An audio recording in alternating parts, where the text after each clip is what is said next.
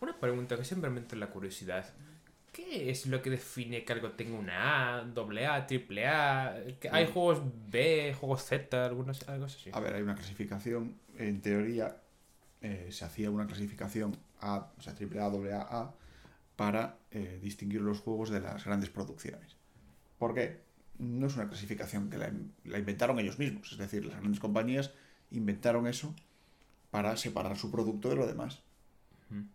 Es como decir, no, no, mira, los AAA solo son los juegos que hace Microsoft, Sony y tres más.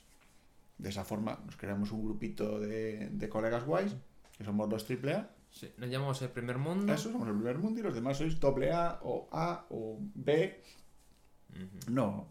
¿Qué pasa? Era una forma de hacerlo al principio también orientado a, a inversión. Los juegos AAA, evidentemente, requerían de grandes cantidades de inversión.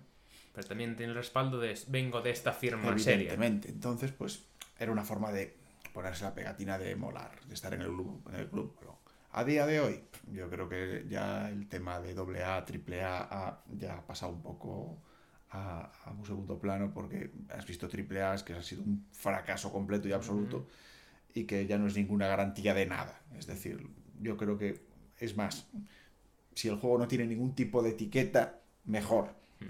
Seguramente sea algo más fresco y más, más original. ¿Tú solamente un recuerdo es cuando Nintendo les ponía lo de el sello de calidad de Nintendo a ciertos juegos? Sí, sí, sí. Que en su comienzo eso era como que te dieran el Nobel Sí, sí. y ahora se lo regalan a todos. Sí.